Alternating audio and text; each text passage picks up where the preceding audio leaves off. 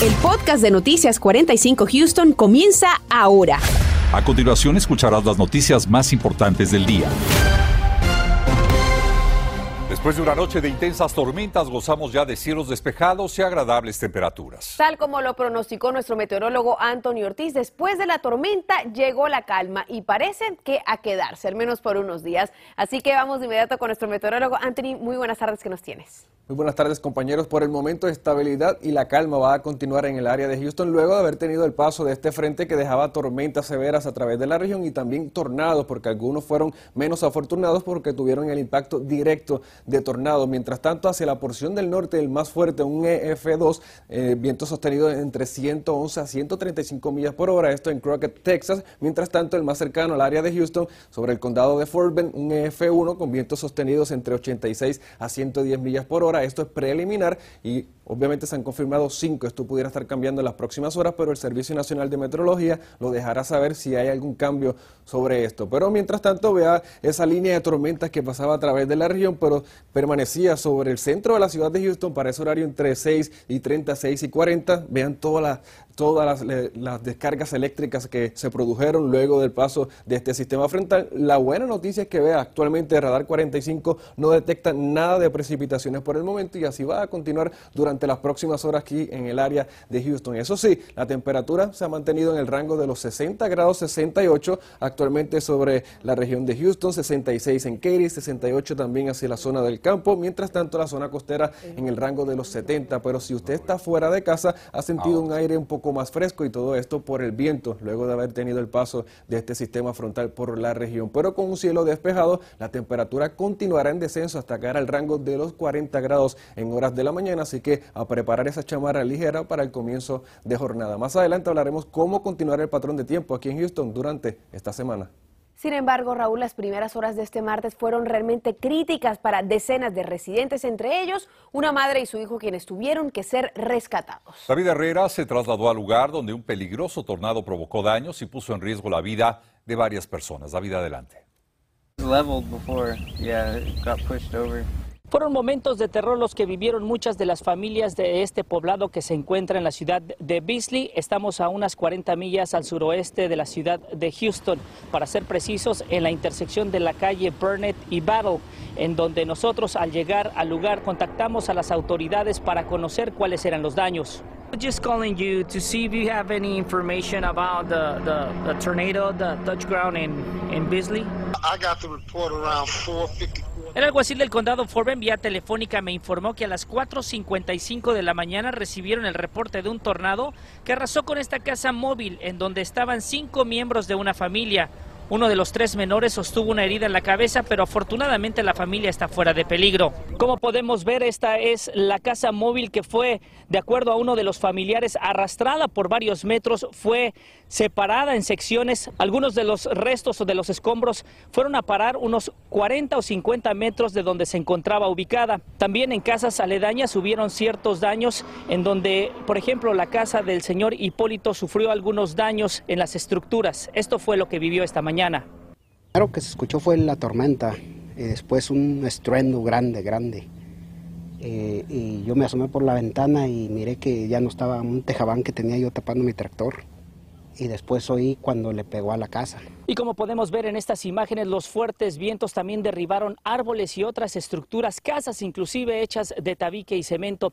Como podemos ver también algunos objetos como este trampolín que se encontraba en el patio trasero de la casa de don Hipólito, nos dijo que fue arrastrado por los fuertes vientos como unos 60 metros hasta este lugar. David Herrera Noticias, Univision 45. Gracias David por este reporte. Mientras tanto, mensajes de indignación de padres de familia, también de personal de distritos escolares de nuestra región, han inundado nuestras redes sociales de Univision Houston. Todos ellos molestos por arriesgarse a salir en medio de esta fuerte tormenta para acudir a las escuelas. Los mensajes son de frustración, también de descontento ante la falta de comunicación a tiempo de los distritos escolares que aseguran los puso en riesgo. Daisy Ríos recogió estos testimonios. ¿Qué tal? Muy buenas tardes. Ciertamente mucha fue la frustración que enfrentaron ese día los padres de familia, estudiantes y también los profesores, quienes tuvieron que manejar en medio de las inclemencias del tiempo por esa fuerte tormenta que se registró y dejó acumulados inclusive en las calles y carreteras. En los mensajes en nuestras redes sociales, los padres de familia y trabajadores externaban sus experiencias de conducir en medio de la tormenta, mientras que no recibían información de las autoridades o directivos de los distritos escolares de Forben, HISD y Katy. Tienen que saber que para padres una, una cosa muy importante que, que necesitamos comunicar con ellos como, como si con amigos, como si somos partners en, este trabajo de, de educación de nuestros niños. Otros distritos escolares desde la tarde del lunes avisaron de la cancelación de clases o que empezarían clases dos horas más tarde para proteger así a los estudiantes y al personal. Los distritos escolares que mencionamos fueron Conroe ISD, Cold Spring ISD y Godrich ISD. Esta fue una determinación acertada para proteger a todos, pero ¿qué pueden hacer los padres de familia en escenarios como estos? Lo que padres tienen que hacer para eso es siempre decir a los directores en las escuelas, mira, ¿por qué no están haciendo eso? Pero decirlo mucho, porque esos directores van a hablar con el superintendente y tal vez cosas cambian, pero no para cambiar si nosotros no hacemos más. Las inclemencias provocaron retrasos en autobuses escolares de estos distritos. Poco antes de las 9 de la mañana de hoy, padres de familia del HISD recibieron un mensaje notificándoles que los retrasos serían justificados por los atrasos en autobuses escolares. Cuestionamos a los distritos escolares antes mencionados sobre por qué no retrasaron clases, a pesar de que sabían de las condiciones de tiempo severo. Forben ISD respondió que tomaron la determinación basada en los análisis de sus meteorólogos y que anticipaban que si retrasaban clases, los estudiantes podrían haber enfrentado lo peor de la tormenta. Notificaron que dejan a discreción de los padres tomar la determinación en referencia a sus hijos en casos como estos. El distrito escolar de la ciudad de Houston confirmó a Noticias 45 que se mantuvieron vigilantes de las condiciones climatológicas que advertían del rápido paso de esta tormenta. Además, que enviaron a algunos trabajadores a verificar que las condiciones en las rutas de los autobuses escolares fueran las adecuadas y que así no se pusiera en riesgo a los estudiantes. Reporto para Noticias Univisión 45, Daisy Ríos. El condado Harris toma medidas para frenar la orden del gobernador de Texas que busca penalizar a los padres que apoyen las terapias de reafirmación de género de sus hijos. José Alberto Irizarry nos explica cuál es la situación actual. Y es que el condado Harris aprobó esta resolución catalogando esta orden del gobernador Greg Abbott como un ataque a la comunidad transgénero. Pero ¿cuánto poder podría tener esta medida del condado ante una orden ejecutiva? Habiendo menores involucrados, la situación se complica. Esta orden ejecutiva califica como abuso infantil cada vez que un joven transgénero es tratado con hormonas, medicamentos o cirugía para definir el sexo que desea ser. La misiva del gobernador Abbott fue enviada al jefe del Departamento de la Familia y Servicios de Protección del Estado. El condado Harris se opuso unánimemente al cumplimiento de este mandato ejecutivo. En Texas, 5% of foster youth identify as transgender. El comisionado Rodney Ellis, autor de la resolución, afirmó que el 5% de los jóvenes en hogares sustitutos en todo el estado se identifican como transgéneros. Las voces disidentes advertían que el cuidado afirmativo de género es un serio peligro para los jóvenes. Endorses the most unregulated experimentation on children in medical history. Son procedimientos sin regulación que terminan siendo un experimento para jóvenes cuyas hormonas apenas empiezan a actuar en sus cuerpos. Aún así, la resolución de apoyo a los jóvenes transgéneros fue aprobada, pero ¿qué tanto poder legal tiene esta medida del condado? Le cuestionamos a la fiscal de distrito. I would expect that they will direct their employees under Child Protective Services Kim Ock dijo que el Servicio de Protección a Menores responde al Estado y al Condado Harris a la misma vez. Dice que espera que se le pida a los empleados del condado que no cumpla con esta interpretación legal de abuso infantil. Por otro lado, para los especialistas de salud mental, aunque reconocen la carga emocional para la comunidad transgénero, sostienen que a pesar de cambiar su identidad sexual, las tasas de suicidio siguen siendo altas y para los jóvenes no se debe tratar igual. Si no se está trabajando algo psicológico para aliviar los, síntomas después de un procedimiento, creo que todavía no sabemos exactamente cómo le va a afectar a la persona y por eso tengo mis reservaciones en estar a favor de ellas. La Orden de Abbott está levantando investigaciones a instituciones que llevan el tratamiento afirmativo de género, como el Texas Children's Hospital, quien dijo a Univision que siguen profundamente comprometidos con esta comunidad, aunque están tomando en consideración la decisión del tribunal para determinar la mejor manera de proceder. A fin de cuentas, las instituciones médicas tienen que cumplir con esta orden ejecutiva y la única manera en que se podría retar es a través de la Corte. Reportando para Noticias 45, José Alberto Erizarri. Miles de niños en Texas no duermen lo necesario para garantizar un sano desarrollo. Vamos a hablarle de algunas causas en instantes. Y también se acerca la fecha límite para presentar la declaración anual de impuestos, pero ¿sabe qué hacer si no tiene o no encuentra su formulario W2? El vocero del IRS no se explica, no se preocupe. Y en pocas semanas sabremos si Houston será sede o no del Mundial de Fútbol. Continuamos con el podcast de Noticias 45 Houston. Un nuevo estudio revela cómo la falta de sueño en muchos menores del área de Houston puede afectar su salud y su desempeño en general. Este estudio muestra que en la mayoría de los casos, los colchones en mal estado y las malas condiciones económicas de las familias se unen para que este tipo de problema se presente más a menudo. La buena calidad del sueño es vital para el desarrollo de los menores y el estudio indica que al menos uno de cada tres niños en los Estados Unidos no tienen las suficientes horas de descanso. Hemos encontrado que los vecindarios con mayores problemas de inseguridad y con familias de escasos recursos son fundamentalmente afroamericanas o latinas, y es de donde provienen muchos niños con este tipo de problemas. Otros factores que inciden en este problema tienen que ver con falta de espacios para hacer deporte o bien llevar una vida sedentaria pegada a los dispositivos electrónicos.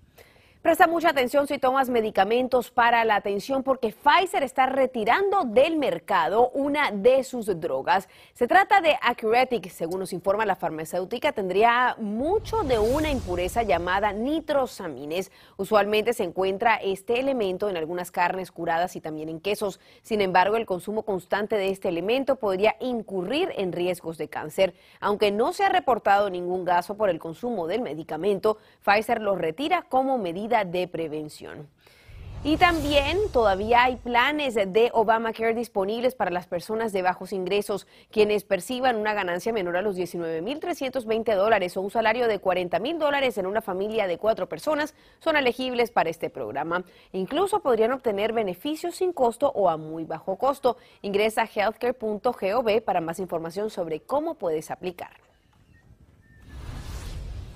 Y como lo hemos insistido, nos encontramos en plena época de declaración de impuestos y aún quedan algunas dudas entre los contribuyentes a la hora de preparar este importante documento. Una de las dudas o preocupaciones más comunes es, ¿qué debo hacer si no tengo documentos correctos? o bien si algún documento está extraviado. Por esa razón hoy damos la bienvenida a Octavio Sáenz, portavoz del IRS, para tratar de explicar esta situación. Octavio, bienvenido y gracias por estar con nosotros. Gracias por la invitación, un gusto estar con ustedes. Octavio, ¿qué es lo que pasa si no encontramos algún documento importante para esta declaración? Bueno, cuando hablamos de unos documentos importantes, el primordial es el W2 y el formulario 1099. Ah, cuando esto ah, no está o está incorrecto, lo primero que se tiene que hacer es ponerse en contacto con el empleador o la agencia que solicita estas, estos fondos, estos ingresos, porque ese es el comprobante de los ingresos.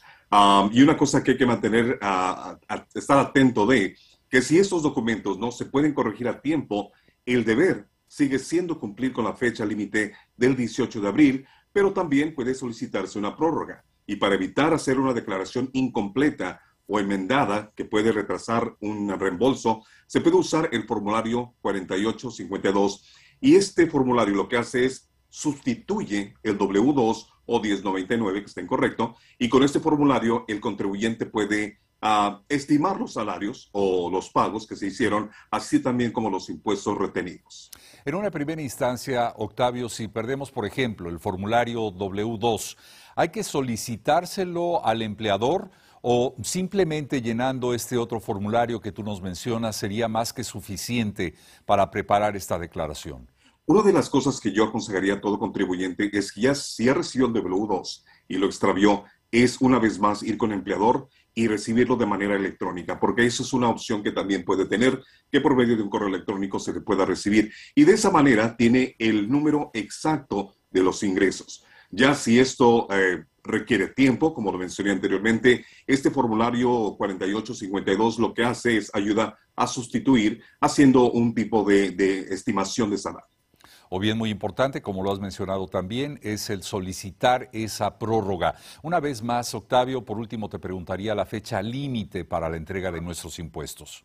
Claro que sí, la fecha límite es este 18 de abril, pero recuerde que si usted adeuda impuestos y no puede pagar en su totalidad para esta fecha, debe de presentar su declaración de impuestos de todos modos pague todo lo que pueda y solicite un plan de pago o plazos para el resto. Eso se debe porque puede haber una penalidad si no declara a tiempo y otra penalidad si no paga a tiempo. Así que lo, importante es hacer la declaración a tiempo y pagar todo lo que se pueda si es que tiene un adeudo con el IRS. Definitivamente, Octavio, gracias por estar con nosotros. Octavio Sáenz, vocero del IRS. Gracias por habernos acompañado, Octavio. Un placer, gracias. Estás escuchando el podcast de Noticias 45 Houston. Bien, dicen que después de la tormenta llega la calma, pero para muchas personas sería el momento perfecto para aprovecharse de ti y de tu dinero. Te vamos a decir cómo evitar ser víctima de un fraude en manos de contratistas. Además, nada vale más que prepararse con tiempo, sobre todo cuando se habla de un desastre natural. Esta noche veremos en qué consiste un plan de emergencia y cómo tenerlo siempre listo y a la mano. Gracias por escuchar el podcast de Noticias 45 Houston. Puedes descubrir otros podcasts de Univision en la aplicación de Euforia o en univision.com diagonal podcast.